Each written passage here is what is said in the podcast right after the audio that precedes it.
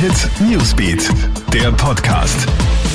Schönen Samstag aus der Krone Hit Nachrichtenredaktion. Ich bin Matthias Klammer und versorg dich mit den wichtigsten Infos für deinen Abend.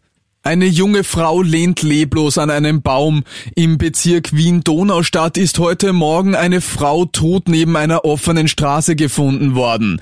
Das Opfer soll zwischen 18 und 25 Jahre alt sein. Ein Passant alarmiert sofort die Polizei und Rettung, doch jegliche Wiederbelebungsversuche sind vergebens. Die Identität der Frau ist bislang noch unklar.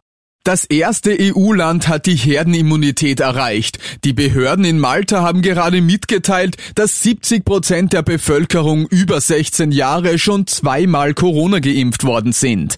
In dem Land sind bisher 605.000 Dosen verabreicht worden. Der Anteil der Erwachsenen, die mindestens eine Impfung bekommen haben, ist damit sogar auf 81 Prozent gestiegen.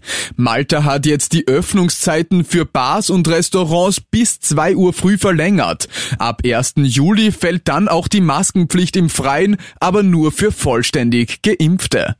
Stopp! Schwanenfamilie im Anmarsch. In Stuttgart in Deutschland hat die Polizei heute für 15 Minuten die Autobahn 5 in Baden-Württemberg gesperrt.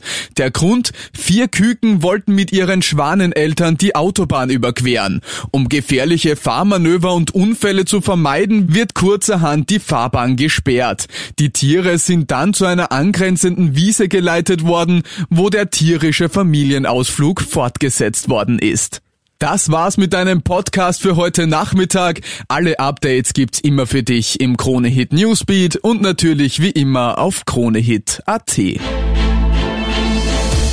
Kronehit Newsbeat, der Podcast.